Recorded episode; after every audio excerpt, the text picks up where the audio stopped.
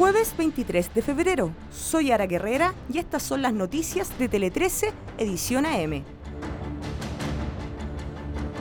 Viña 2023.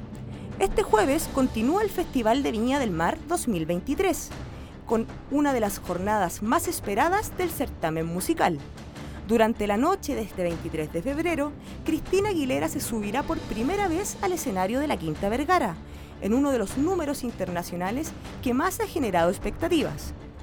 El humor, en tanto, correrá de la mano con Fabricio Copano, y la noche se cerrará con el chileno Polimá Westcoat. Cierre de Punta Peuco. El subsecretario de Justicia, Jaime Gajardo, descartó haber instruido el cierre del penal Punta Peuco. El medio exante había señalado que el recinto sería cerrado en el marco de los 50 años del golpe militar. Sin embargo, el subsecretario fue categórico en señalar que no había ninguna instrucción formal ni informal para cerrar Punta Peuco, recinto que alberga a condenados por crímenes de lesa humanidad cometidos durante la dictadura cívico-militar de Augusto Pinochet. Natalia Compañón.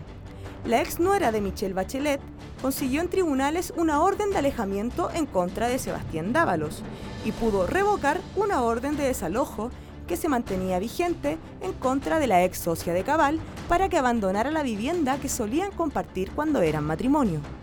Se trata de una determinación adoptada tras una denuncia por violencia intrafamiliar y que derivó en que se dictara que Dávalos no podrá acercarse a su expareja en un radio de 200 metros.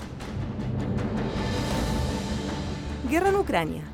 El secretario general de la ONU, Antonio Guterres, dijo que la invasión lanzada por Rusia en contra de Ucrania hace casi un año es una afrenta a nuestra conciencia colectiva Guterres sostuvo que el primer aniversario de la invasión rusa representa un sombrío hito para el pueblo ucraniano y la comunidad internacional, apuntando que las posibles consecuencias de la escalada del conflicto son un peligro claro.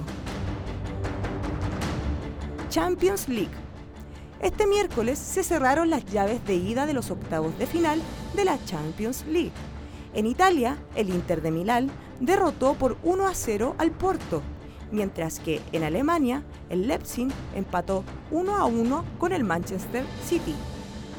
La vuelta de los duelos están pactados para los primeros días de marzo, para así definir a los mejores ocho equipos del viejo continente. Con esta información damos cierre a este boletín de noticias. Recuerda que siempre hay más en nuestro sitio web www.t13.cl.